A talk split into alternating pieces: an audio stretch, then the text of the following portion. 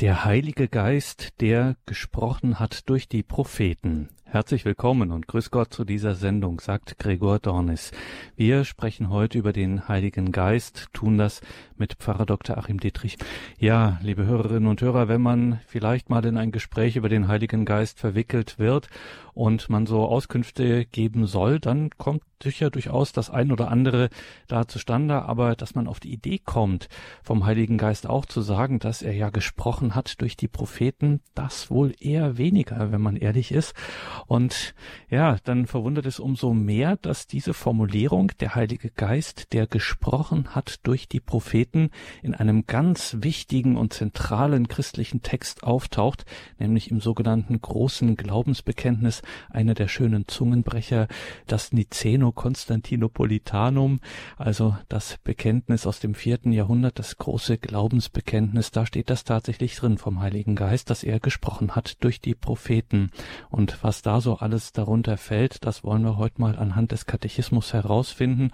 Und da freuen wir uns, dass uns Pfarrer Dr. Achim Dittrich behilflich ist. Wir haben Pfarrer Dittrich am Telefon. Grüße Gott, Pfarrer Dittrich. Grüß Gott. Pfarrer Dittrich, der Heilige Geist, der gesprochen hat durch die Propheten, was bedeutet dieses Glaubensbekenntnis? Ja, wenn man sich den Text komplett anschaut, dann äh, hat man zunächst mal so den Eindruck, das ist so ein kleiner Nebensatz, so ein Anhängsel. Vielleicht hören wir den Text mal äh, nicht komplett, aber vielleicht einen größeren Abschnitt. Also das ist das, wie Sie ja richtig sagten, das große Glaubensbekenntnis, das aus den beiden äh, Konzilien von Nicäa und Konstantinopel hervorgegangen ist im vierten Jahrhundert. Wir in der heutigen Liturgie, in den heutigen Gottesdiensten wird meistens das äh, apostolische Glaubensbekenntnis gebetet. Das ist etwas kürzer. Früher war äh, das große Bekenntnis eigentlich üblicher. Das hat sich etwas geändert. Aber beides sind äh, gültige Bekenntnisse und ja, das große ist etwas feierlicher und ähm, die Aufteilung ist die gleiche. Also Dreifaltigkeit drückt sich äh, aus in diesem Bekenntnis. Also Gott der Vater, dann Gott der Sohn und Gott der Heilige Geist. Und bei diesem großen Glaubensbekenntnis wird sehr betont, dass der Heilige Geist ja gleichen ja, Rang ist zu schwach ausgedrückt, also gleichen Wesens ist wie Gott Vater und Gott Sohn, also der tatsächlich ein dreifaltiger Gott, auch der Heilige Geist ist wahrhaft Gott, ist Herr, lebendig Macher. Er geht aus dem Vater und dem Sohn hervor, wird mit dem Vater und dem Sohn angebetet und verherrlicht. Man sieht also, dass in den, im Vorfeld äh, einige Diskussionen stattgefunden haben, nicht nur intellektueller Art, sondern schon über Jahrzehnte und viele Regionen hinweg. Ja, die, die Klärung der Frage, äh, ist der Heilige Geist ein Geschöpf des einen Gottes oder ist er selbst Teil Gottes? Und hier dieses äh, Konzil in Konstantinopel hat dann hier ja äh, die Klärung gebracht, dass der Heilige Geist eben wahrhaft auch Gott ist, eines Wesens. Und ähm, das war eigentlich dann auch die, der Abschluss äh, der Klärungen, die wichtig waren. Also wer ist Jesus Christus, wahrer Gott, wahrer Mensch und eben die Klärung des Gottesbildes, der eine, aber in sich dreifaltige Gott. Und sicherlich hat Gott Vater einen gewissen Vorrang, aber Gott Sohn und Gott Heiliger Geist sind eines Wesens mit ihm. Ja, und dann kommt so dieser kleine Beisatz, der Heilige Geist, der auch verherrlicht wird, angebetet wird, der gesprochen hat durch die Propheten. Das äh, wirkt, wie gesagt, ein wenig angehängt und man stolpert eigentlich ein wenig darüber, ähm, weil es eine, so ein Seitenblick ist, ein Blick auf, das, auf den alten Bund, auf das alte Testament, da gehören die Propheten hin. Johannes der Täufer wird als letzter der Propheten betrachtet aber die Propheten an sich gehören in den alten Bund. Äh, Im neuen Bund haben wir die Verkünder des Evangeliums, die Apostel und ihre Nachfolger, aber in dem Sinn keine Propheten mehr, wie sie der alte Bund gekannt hat. Der alte Bund kannte die Patriarchen am Anfang, beginnend bei, bei Abraham, kannte die Richter der Übergangszeit, kannte dann Könige und zu allen Zeiten auch Propheten, die ein göttliches Amt innehatten, eine göttliche Aufgabe. Ja, und die werden hier mit einbezogen im Hinblick auf den Heiligen Geist. Der Heilige Geist, ja, macht es uns möglich, dass wir Gott nicht einfach nur als Gegenüber der Welt und des Menschen ansehen müssen. Es ist ja die große Herausforderung, wie man eben Gott und Universum denken kann. Also wie ist Gott allmächtig, wenn auch doch das Universum und die Menschheit ja äh, Eigenständigkeit haben und ihm gegenüberstehen. Und in der Religionsgeschichte haben wir verschiedene Ansätze, Überlegungen, wie das möglich sein kann, also bis hin, dass dann der Pantheismus sagt, Gott ist identisch mit dem Universum, aber der Monotheismus, das Judentum und das Christentum ja, insistieren, bestehen darauf, dass eben Gott souverän ist und allmächtig, Schöpfer ist, aber doch ja getrennt gegenüber der Schöpfung, die einen Eigenstand, eine Freiheit erhalten hat, gerade so der Mensch. Und der Heilige Geist ist es, dass es möglich wird, dass Gott zwar allmächtig bleibt und souverän und gegenüber, der ganz andere, wie es Karl Barth immer so schön gesagt hat, aber gleichzeitig auch der ganz gegenwärtige, ganz gegenwärtig im Heiligen Geist.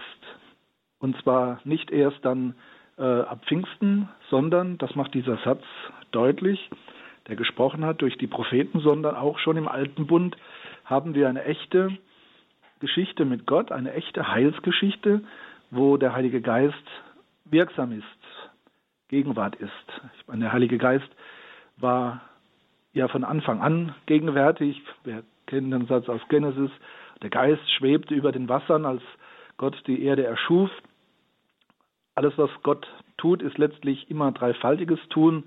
Ähm, keiner der drei ist dann irgendwie mal abseits oder ähm, nicht beteiligt, sondern äh, alle drei sind immer wirksam, aber es gibt eben bei den verschiedenen Wirkungen, Einwirkungen und äh, Taten Gottes gibt es also voranstehende, die voranstehende Person aus der Dreifaltigkeit, Gott Vater oder Jesus Christus oder eben der Heilige Geist, aber beteiligt sind sie äh, immer alle, weil Gott ist der Dreieine. Wir können ihn auch nicht wirklich äh, aufspalten und zerlegen in drei verschiedene äh, Gottheiten. Das wäre dann wieder Polytheismus.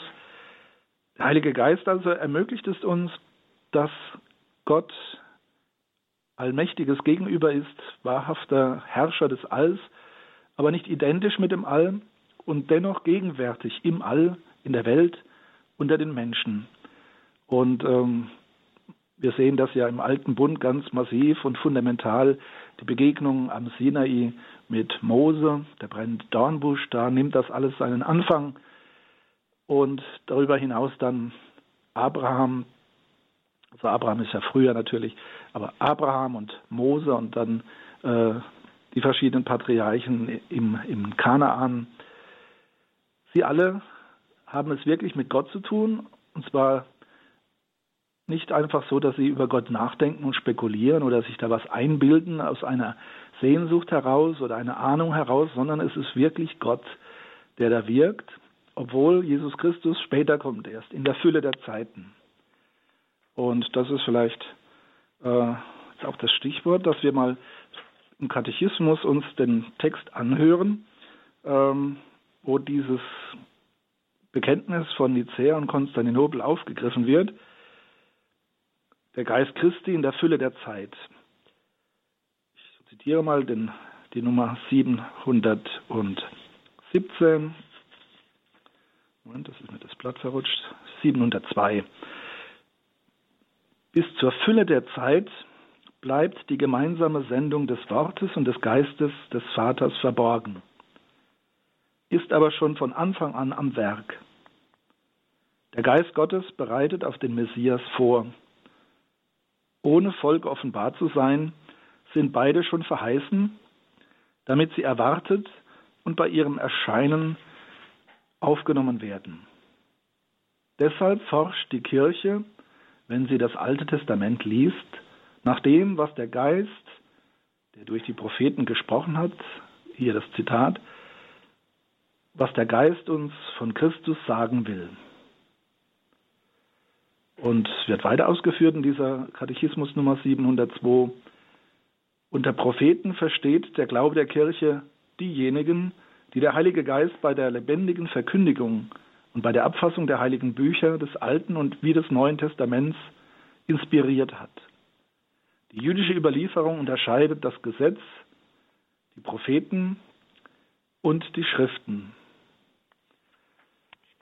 Ja, also wir werden, wenn wir an den dreifaltigen Gott glauben, verwiesen auf die ganze Heilsgeschichte, nicht nur auf die Zeit ab Christus, sondern auch auf die Vorzeit, den ersten Bund, das Alte Testament, die Vorgeschichte, die aber ein echter Teil der Heilsgeschichte ist, die wir nicht also geringschätzen dürfen, die wir nicht einfach auch äh, abtun dürfen als unerheblich oder veraltet, sondern die ein tatsächlicher Teil der Heilsgeschichte ist und entsprechend auch die Worte, die Bücher der Propheten äh, als Teil unserer heiligen Schrift, und zwar wirklich auch vollgültig, Altes, Neues Testament, sie sind in einem Buch gefasst und werden komplett, auch wenn es manchmal vielleicht schwierig ist, in den geschichtlichen Teilen, werden als Wort Gottes verkündet.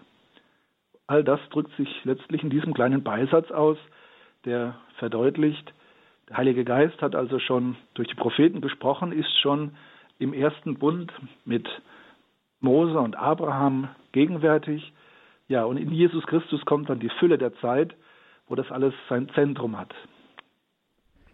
Also das heißt, um das richtig zu verstehen, die Kirche glaubt und glaubte das auch von früher Zeit an, dass der Heilige Geist, auch wenn er nicht so direkt wie jetzt dann beim Pfingstereignis im neuen Bund äh, offensichtlich und vor aller Augen äh, ganz deutlich erscheint, äh, glaubt sie dennoch, dass er, weil er eben Gott ist, tatsächlich anfänglich gegenwärtig war, seit Beginn der Schöpfung und dann auch immer schon gewirkt hat. Also nicht einfach nur abwartet, bis die Fülle der Zeit kommt, sozusagen auf die Uhr schaut und dann kommt, wenn äh, wenn es soweit ist, sondern auch schon vorher eben als Gott tatsächlich souverän über die Welt herrscht, gleichzeitig in ihr aber immer auch gegenwärtig ist und auch im ersten Bund dann gegenwärtig ist und wirkt. Mhm. Also das ist jetzt auch nicht irgendwie eine Erfindung gewesen der, der Bischöfe auf den Konzilien im vierten Jahrhundert, sondern wir finden das auch im Neuen Testament immer wieder, wird darauf hingewiesen, dass also ähm, die Verheißung an David, dass der alte Bund also nicht einfach weggewischt wird, sondern im Gegenteil, dass er in Jesus Christus erfüllt wird. Und es drückt sich auch immer eine, eine äh, klare Wertschätzung des Alten Testaments aus. Also zum Beispiel äh, in einer Predigt des Petrus, die in der Apostelgeschichte äh, wiedergegeben ist, und dort wird dann auch eines deutlich gemacht, ähm, der Heilige Geist wirkt im alten Bund im Hinblick auf den zu erwartenden und kommenden Messias, den einen Gesalbten Gottes. Und so sagt dann Petrus in der Apostelgeschichte, von ihm, also Jesus Christus, bezeugen alle Propheten, dass jeder, der an ihn glaubt, durch seinen Namen Vergebung der Sünden erlangt. Also schon die Propheten vor Christus, Jahrhunderte, teilweise bis fast tausend Jahre vor ihm, sie künden mit ihren Prophezeiungen, mit ihren Worten schon vom kommenden Heil in Jesus Christus. Oder andere Stelle im Neuen Testament, der Brief an die Hebräer, da wird gleich im ersten Kapitel, ja, wird dann gesagt, am Ende dieser Tage hat er zu uns gesprochen durch den Sohn, den er zum Erben des Alls eingesetzt, durch den er auch die Welt erschaffen hat. Er der Abglanz seiner Herrlichkeit und Ausprägung seines Wesens ist. Und dann geht es so weiter. Vielmals und auf vielerlei Weise hatte Gott von alters her zu den Vätern gesprochen durch die Propheten. Ich denke, dieser erste Vers im Hebräerbrief ist also auch die unmittelbare Bezugsstelle für unseren Satz im Glaubensbekenntnis im Großen.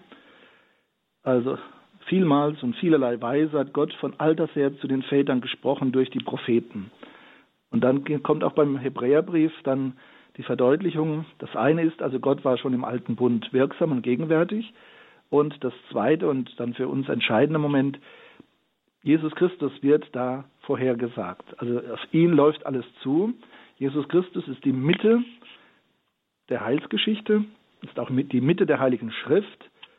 Also es ist nicht so, dass man jetzt sagt, das äh, geht jetzt streng chronologisch, sondern die Heilige Schrift hat eine Mitte und von der aus sind alle Schriften, auch die des Alten Testaments, dann letztlich zu lesen und zu verstehen. Ähm, das ist auch ein wichtiges Argument, wenn manchmal gesagt wird, also ja, die Christen, die haben ja den Juden ihr, ihre heilige Schrift da, was heißt abgenommen, aber ähm, ja, das ist ja eigentlich gar nicht ihre heilige Schrift, sondern das Neue Testament ist den Christen das Alte Testament ist den Juden. Wie kommen die Christen dazu, also das Alte Testament für sich zu reklamieren? Das ist nicht nur äh, sinnvoll und erlaubt, sondern nötig, weil im Neuen Testament das auch immer wieder deutlich gesagt wird, auf Jesus Christus läuft alles zu.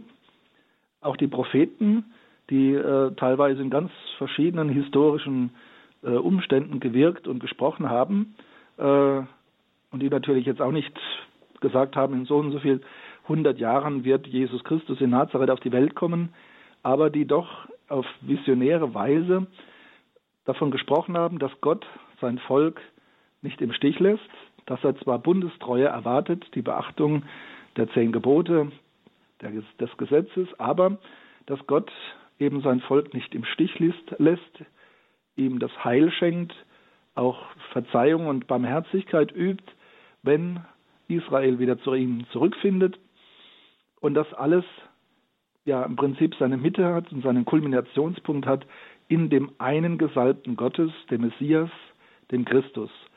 Messias ist das hebräische Wort für Christus, also der Gesalbte, und das bedeutet nichts anderes als äh, der vom Geist Gottes Gesalbte, der Sohn Gottes. Also, liebe Hörerinnen und Hörer, Sie merken es, dieser kleine, ja, belanglos erscheinende Nebensatz im großen Glaubensbekenntnis, der gesprochen hat durch die Propheten, da machen wir ein richtig großes Fass hier auf, wie das oft ist bei den Texten der Kirche, äh, wo wirklich jeder kleine, noch so kleine Satz eine riesige Bedeutung entfalten kann. Wir glauben an den Heiligen Geist, so heißt es in diesem großen Glaubensbekenntnis. Wir glauben an den Heiligen Geist, der Herr ist und lebendig macht, der aus dem Vater und dem Sohn hervorgeht, der mit dem Vater und dem Sohn angebetet und verherrlicht wird, der gesprochen hat durch die Propheten. Und genau das ist heute unser Thema in dieser Sendung mit Pfarrer Dr. Achim Dittrich, dieser Heilige Geist, der gesprochen hat durch die Propheten, vielfach vertont in der Kirchengeschichte, der gesprochen hat durch die Propheten.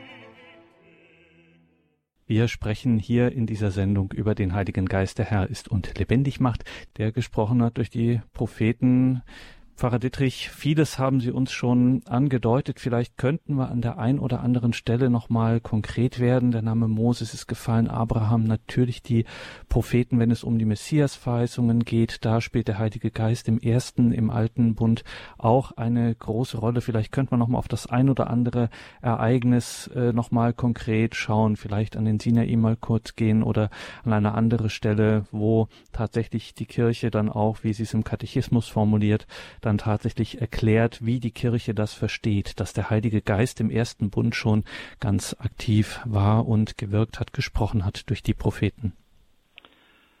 Ja, also wir haben ja den Akzent auf den Propheten, aber wir dürfen, glaube ich, schon das ganze Alte Testament mit einbeziehen.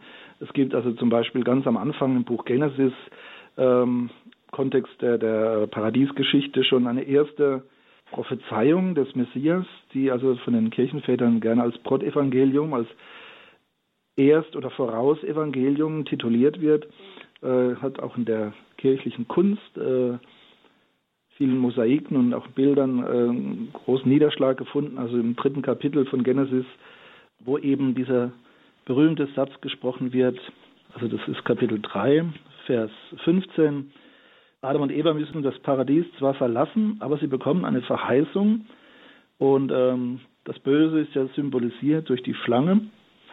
Und dann heißt es hier, äh, Gott spricht, Feindschaft will ich setzen zwischen dir und der Frau, also dir ist die Schlange, zwischen dir und der Frau, zwischen deinem Spross und ihrem Spross. Er wird dir den Kopf zermalmen und du wirst ihn an der Ferse treffen. Das ist also das sogenannte Brotevangelium, äh, das auch in der Mariologie eine große Rolle spielt. Es wird schon seit frühesten Zeiten hingedeutet auf Jesus Christus. Und äh, Eva wird ja auch immer wieder gesehen dann, also Maria als die neue Eva und ihr Sohn dann eben dieser Spross, dieser Sohn, der eben also die, die äh, Schlange, das Böse vernichtet, zermalmt. Ähm, Mel Gibson hat ja diesen äh, umstrittenen, aber doch sehr eindrucksvollen Film Die Passion äh, gedreht und da wird es zum Beispiel am Anfang sehr deutlich ins Bild gebracht. Jesus ist im Garten Gethsemane am Ölberg, äh, ja, ist er im Zwiegespräch mit Gott, äh, auch mit der Bitte, wenn es möglich ist, lass diesen Kelch an mir vorübergehen. Und dann äh, kommt das Böse, der Teufel als Einflüsterer, äh, zunächst in einer seltsamen Gestalt und dann aber auch als Schlange. Und als Jesus dann diese Versuchung überwindet, zertritt er dieser Schlange den Kopf. Das ist also ein wunderschönes, ein wunderschönes Zitat hier aus dem Brotevangelium im, im Buch Genesis. Also wo man zum Beispiel auch sieht, wo ein Wort äh, des Alten Testaments auf Jesus Christus hin, äh, hin gelesen wird. Äh, gut, die Exegeten sagen, ja, das ist eine mögliche Exegese, aber nicht zwingend. Ähm, aber so hat eben das Alte Testament seinen Stand in der Bibel. Äh, von Jesus Christus her wird auch das Alte beleuchtet. Ähm, wenn wir jetzt konkret auf die Propheten hinschauen, ähm, ja, also der überragende Prophet ist Elia, aber von dem haben wir äh, nur in den historischen Büchern äh, Aussagen und Schilderungen seines Wirkens. eigene Prophetenbücher haben wir allerdings von Jesaja, von Jeremia, von Ezechiel und von Daniel, das sind die vier großen, und dann noch äh, das zwölf ähm, Prophetenbuch, das sind die kleinen Propheten. Ja, Jesaja ist die überragende Gestalt, die Gottesknechtlieder äh, aus Jesaja, die also frappierend, auch in der Wortwahl und Beschreibung frappierend auf das Schicksal Jesu Christi hin verweisen. Ähm, der Knecht Gottes, der, der eine Gesalbte Gottes nimmt die Schuld auf sich für alle und er wird geschlagen und äh, ja, es ist ja sehr ausführlich dieser Text, der in der Passionszeit bis in die Osternacht hinein gelesen wird. Ähm, das ist also wirklich eine, eine, äh, eine Ausblick auf Jesus Christus, wo eben der Heilige Geist äh, damals die Propheten nicht nur befähigt hat für ihre damalige konkrete Situation, also die Auseinandersetzungen mit den Nachbarvölkern oder mit einem übermächtigen Heer der Babylonier, äh, der Philister oder wer immer die Feinde gerade waren, bis hin, dass sie bedroht waren, dass die Stadt Jerusalem zerstört wird, sie ins Exil gehen müssen, das Nordreich schon äh, unterworfen war, das Südreich noch existierte. Alle diese konkreten Herausforderungen, äh, wo die Propheten sich auch dazu klar geäußert haben im Auftrage Gottes. Aber da ist auch vieles dann was eben schon auf Jesus Christus verweist. Also der Heilige Geist äh, wirkt da einerseits in die historische Situation hinein, wo Gott seinem erwählten Volk helfen möchte. Gleichzeitig aber ja, ist überall schon mehr oder weniger deutlich Gegenwart und wir, ja, sichtbar, dass da ein Verweis ist, ein Verweis auf die Fülle der Zeit, wo Jesus dann sein Heil wirklich in Fülle bringen wird nicht nur Hilfestellung, nicht nur Anleitung, sondern wirklich die Großtat Gottes dann. Und das geschieht eben dann in der Menschwerdung Jesu äh, und dann vor allen Dingen auch in seinem Opfer auf Golgotha und der Auferstehung. Und in diesem Zusammenhang erwähnt der Katechismus Pfarrer Dittrich auch äh, gern immer mal wieder das Stichwort Gesetz. Ähm, das Gesetz, das den Israeliten gegeben wurde und das irgendwie immer so einen scheinbaren Gegensatz zu dieser göttlichen Realität, zu dieser göttlichen äh, Person äh, des Heiligen Geistes gesetzt wird. Von ja auch in der kirchlichen Tradition gab es da immer mal wieder so Phasen, wo das so ein Gegensatz aufgebaut wurde zwischen äh, einer vermeintlichen Verengung des Gesetzes und dann der Freiheit ähm, des Geistes. Und die Kirche hat immer betont, dass es da keinen wirklichen, echten Widerspruch gibt. Können Sie dazu zwei Sätze sagen, was es damit mhm. auf sich hat, dieses Verhältnis? Ja, das jüdische Alte Testament äh, kennt als einen Hauptteil die Torah, also das, die Gesetzbücher, äh, dann den Teil der Propheten und den Teil der Schriften. Und die Torah ist eben äh, gerade dann im, im, Buch Levitikus, aber auch in Deuteronomium eine große Ansammlung von allen möglichen Geboten und Vorschriften, die religiös äh, eingefordert werden.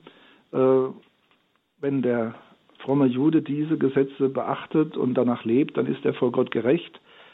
Und ähm, die, das ist die Heilsordnung des alten Bundes, die er, er, eben dann aber in Jesus Christus überwunden wird oder äh, überstiegen wird, sagen wir es mal so. Äh, da wird gerne ein strikter Kontrast draus gemacht. Also hier äh, die neue Religion Jesu Christi als Religion des Geistes und der Gnade äh, der Freiheit und das Alte Testament wurde in früheren Zeiten nicht ungern als Gesetzesreligion äh, verunglimpft, also wo nur der Mensch die Gesetze zu erfüllen braucht und dann wäre er schon Gott wohlgefällig.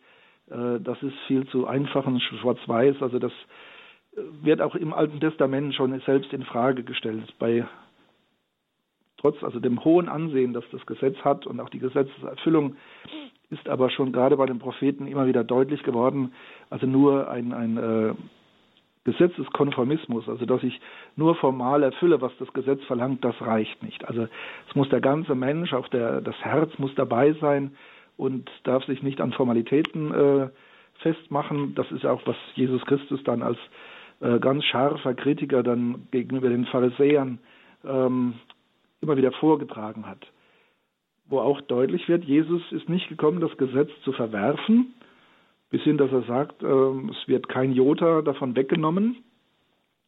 Aber was er bekämpft, ist eben eine, äh, ein, ein Sophismus, also eine äh, clevere Auslegung, Interpretation, äh, die dann sinnwidrig wird. Also die das Gesetz scheinbar formal zutreffend äh, auslegt, aber den Sinn und Inhalt, Inhalt ver verfehlt. Und da haben wir ja eine ganze Reihe von Stellen, wo Jesus in den Evangelien ähm, die Schriftgelehrten und die Pharisäer also hart tadelt, weil eben dann das Gesetz zu einer Last wird, die die Menschen nicht mehr tragen können, eine Last, die den Menschen nicht mehr zum Heil führt, sondern sie im Gegenteil davon trennt. Also bei den Propheten haben wir das, was Jesus dann sehr deutlich ausführt, haben wir das ansatzweise auch schon, äh, wo es dann zum Beispiel heißt, äh, Gott will Barmherzigkeit viel mehr als Opfer. Also irgend materielle Dinge oder irgendwelche Opfertiere zu opfern, das wird zwar nicht völlig abgetan, aber ähm, der Mensch, der barmherzig ist, wahrhaft barmherzig, äh, das ist eine viel größere Tat vor Gott, als wenn man jetzt materielle Opfer und Spenden bringt. Also das Gesetz äh, behält einen gewissen Wert. Es ist auch so, dass Jesus ja auch selbst Gebote formuliert, äh, und nicht sagt, also ihr seid jetzt alle im Heiligen Geist, äh, macht ihr schon das Richtige und jeder kann jetzt tun, was er will. Äh, das hat Jesus auch nicht vertreten, sondern ähm, es ist eine ganze Reihe von Geboten, die er, die er gibt in Vollmacht und Autorität, also wo er sich dann noch abhebt von den Schriftgelehrten, wo es dann heißt, die Alten haben gesagt, ich aber sage euch, also wo auch Jesus ganz klar eine höchste Autorität beansprucht und entsprechend dieser Gebote sollen auch wir Christen leben aber nicht aus Angst äh, im Hinblick auf Gesetzeserfüllung einem Wortlaut nach, sondern wirklich äh, in einer Gesamthaltung äh, der Gnade, ähm, wo die Gebote im Prinzip dann einfach Orientierungscharakter haben, auf einem Weg, den wir aber von innen heraus äh, gehen wollen und können, äh, durch die Gnade. Das Gesetz im Alten Testament ist damit nicht einfach äh, verworfen und äh, aufgehoben. Äh, sicher sind einige Dinge dann aufgehoben worden, wie also, dass man eben als Christ nicht beschnitten sein muss, dass man die ganzen Speisevorschriften nicht einhalten muss. Aber ähm, bei unserer Bibellektüre dürfen wir doch auch diese Texte durchaus immer wieder mal lesen, äh, auch wenn sie manchmal etwas ermüdend sind. Äh, gerade das Buch Levitikus ist da teilweise sehr langatmig, wenn es um Maße und Vorschriften und äh, Gebräuche geht. Ja, der Katechismus selbst hat das eigentlich sehr schön formuliert. Also ähm, das Gesetz hat auch im Heiligen Geist natürlich äh, ja, sich offenbart, zumindest schattenhaft ähm, sich zur Wirkung gebracht. Und das wird hier also unter der Nummer 708 schön äh, formuliert. Diese göttliche Pädagogik zeigt sich insbesondere in der Gabe des Gesetzes. Das Gesetz wurde gleichsam als Zuchtmeister gegeben, um das Volk Christus entgegenzuführen.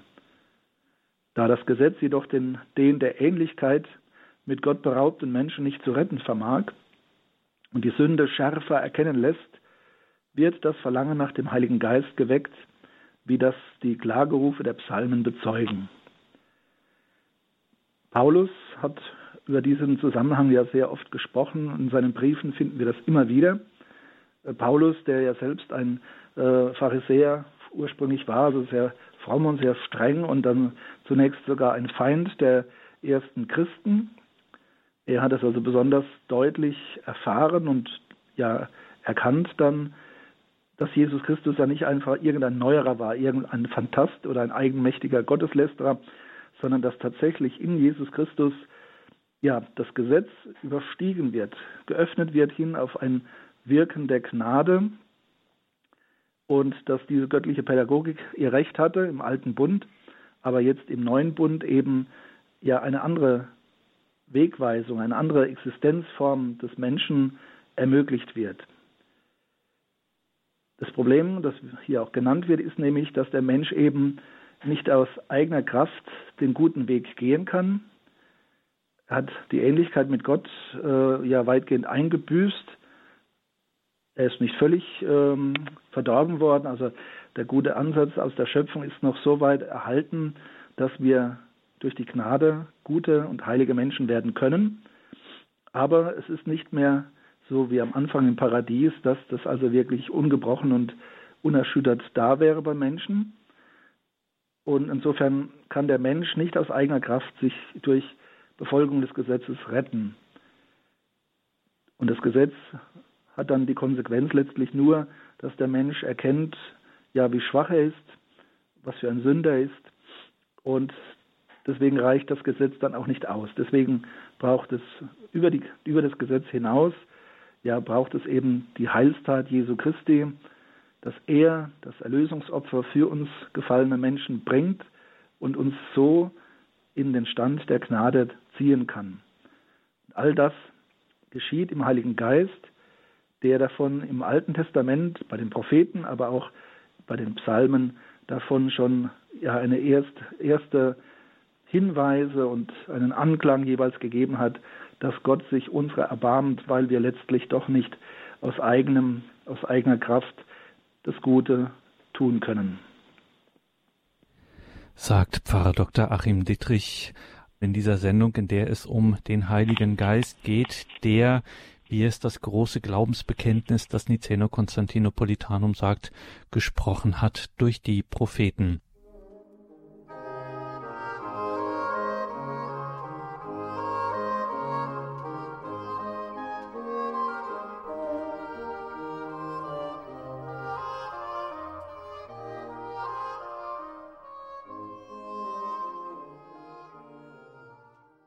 Willkommen zurück in dieser Sendung, in der es um den Heiligen Geist geht, der gesprochen hat durch die Propheten, wie das im großen Glaubensbekenntnis heißt. Unser heutiger Referent ist Pfarrer Dr. Achim Dittrich. Pfarrer Dittrich, dieses Stichwort Liebe, äh, die Verbindung auch zwischen Vater und Sohn und dass eben dieses äh, Motiv der Liebe, was ja das Größte im christlichen Leben ist, auch ganz eng mit dem Heiligen Geist verbunden ist. Ja, er wird ja auch direkt tituliert als Geist der Liebe. Und in unseren Pfingstliedern kommt das ja wunderschön zum Ausdruck, der Geist der Liebe, der in uns einkehren soll. Der Geist das Liebesband zwischen Gott Vater und Gott Sohn. Äh, und durch dieses Liebesband, durch diesen Geist äh, werden wir befähigt, Anteil zu haben an dieser göttlichen Gemeinschaft. Ja, der Heilige Geist ist eigentlich allgegenwärtig äh, im Handeln Gottes. es geht auch allein da schon los, dass wir die Heilige Schrift nicht wirklich ohne den Heiligen Geist verstehen können. Deswegen ist auch die Bibel Wort Gottes, weil selbst in den Texten des Alten Testaments, manchmal auch in den schwierigen, doch im Gesamtrahmen, im Hintergrund, sagen wir mal, ähm, und im Gesamtrahmen ähm, der Geist diese Autoren äh, geführt hat. Ähm, das ist manchmal nicht ganz so eingänglich und offensichtlich, also gerade bei den äh, brutalen, grausamen Stellen im Alten Testament. Aber das Ganze gesehen äh, spüren wir doch überall, dass hier äh, eine, eine Wahrhaftigkeit, eine Offenbarung Gottes äh, vorliegt, die uns aber nur wirklich zugänglich wird, wenn wir dann auch den Geist in uns wirken lassen oder wenn wir teilhaben an der geistgeleiteten Lektüre der Kirche. Ähm, als Katholiken lesen wir die Heilige Schrift nicht alleine nur, sondern im Rahmen der Kirche, durchaus auch alleine, aber nicht ohne die Kirche. Und zur Vergewisserung dann auch immer mit der Kirche, weil der Kirche als Ganzer äh, der Geist zugesagt ist. Der Geist ist letztlich der Autor der Heiligen Schrift. Der Heilige Geist also hat in allen Autoren und Propheten äh, gewirkt, als sie ihre Worte geschrieben und gesprochen haben. Und im gleichen Geist muss man auch die äh, alles lesen, äh, vom Buch Genesis bis zur Apokalypse des Johannes, um es in rechter Weise zu verstehen. Die Bibelwissenschaft kann da wertvolle Hilfestellungen geben in der Methodik, in der Klärung des unmittelbaren Wortsinnes, äh, des literarischen, der literarischen Gestalt, aber dann darüber hinaus die weiteren geistigen Bedeutungsebenen, die erschließt uns letztlich nur der Heilige Geist, also der allegorische Sinn oder der moralische Sinn der Schrift oder auch der anagogische Sinn. Äh, wir sprechen ja vom vierfachen Schriftsinn. Und der literarische, das kann auch ein Literaturwissenschaftler machen, äh, aber eben die weitergehenden äh, Sinnebenen der Heiligen Schrift, die erschließen sich im Heiligen Geist. Der Heilige Geist selbst wird von den Propheten auch ähm, in den Blick genommen. Das ist vielleicht ein schöner Abschnitt, den wir jetzt auch noch äh, hier kurz zitieren können. Katechismus Nummer 715. Die Prophetentexte, welche die Sendung des Heiligen Geistes direkt betreffen, sind Weissagungen, in denen Gott in der Sprache der Verheißungen, im Ton der Liebe und Treue zum Herzen seines Volkes spricht und deren Erfüllung Petrus am Pfingstmorgen verkündet. Diesen Verheißungen gemäß wird der Geist des Herrn in den letzten Zeiten die Herzen der Menschen erneuern, indem er ihnen ein neues Gesetz einprägt er wird die zersprengten und getrennten Völker sammeln und miteinander versöhnen. Er wird die erste Schöpfung umgestalten und Gott wird in ihr mit den Menschen im Frieden zusammenleben. Also eine große Perspektive, äh, die bei den alttestamentarischen Propheten immer wieder aufleuchtet, dass eben der Messias kommt und dass, der, dass Gott, der Vater, seinen Geist ausgießt in diese Welt, in die Herzen der Menschen und dadurch die Liebe auch in dieser gefallenen Welt möglich macht. Ja, Pfarrer Dietrich, das war eine große Sendung, die wir gemacht haben. Wir haben ganz viel über biblische Worte gesprochen, auch welche gehört. Und ich habe, wenn ich an den Anfang der Sendung gehe, als Sie uns kurz dieses große Glaubensbekenntnis auch nochmal kurz eingeleitet haben, aus dessen Text der Heilige Geist, der gesprochen hat durch die Propheten, das war ja heute unser Thema. Und dieses große Glaubensbekenntnis, das Niceno-Konstantinopolitanum, das steht ja, wie Sie am Anfang erläutert haben, gerade dafür, dass eben hier die Dreifaltigkeitslehre in einer gewissen Weise zu einem ähm, ersten Fixpunkt kam, dass man eben hier nochmal feierlich bekannt hat, dass es den einen Gott in drei Personen ist, dass sie Gott Vater, Gott Sohn, Gott Heiliger Geist eines Wesens sind. Und es hatte sich so in der, ja, in der Geschichtsschreibung ähm, hatte sich mal eine Zeit lang, das ist gar nicht so lange her, so etabliert, na ja, das ist quasi eine Erfindung. Das haben sich da so halbgare philosophische Theologien äh, in der frühen Kirche herausgebildet, die da so ein komisches Konstrukt da äh, sich irgendwie ausgedacht hätten. Und wenn ich jetzt unsere heutige Sendung betrachte, dann könnte man eigentlich äh, einem solchen, ja, einer solchen, einem solchen Einwand, einem solchen Eindruck äh, damit begegnen, dass man eigentlich sagen muss, ja, die Konzilsväter von damals im vierten Jahrhundert, die Bischöfe Nicea und Konstantinopel, die haben nichts anderes gemacht als Schrift ausgelegt. Kann man ja. das so sagen?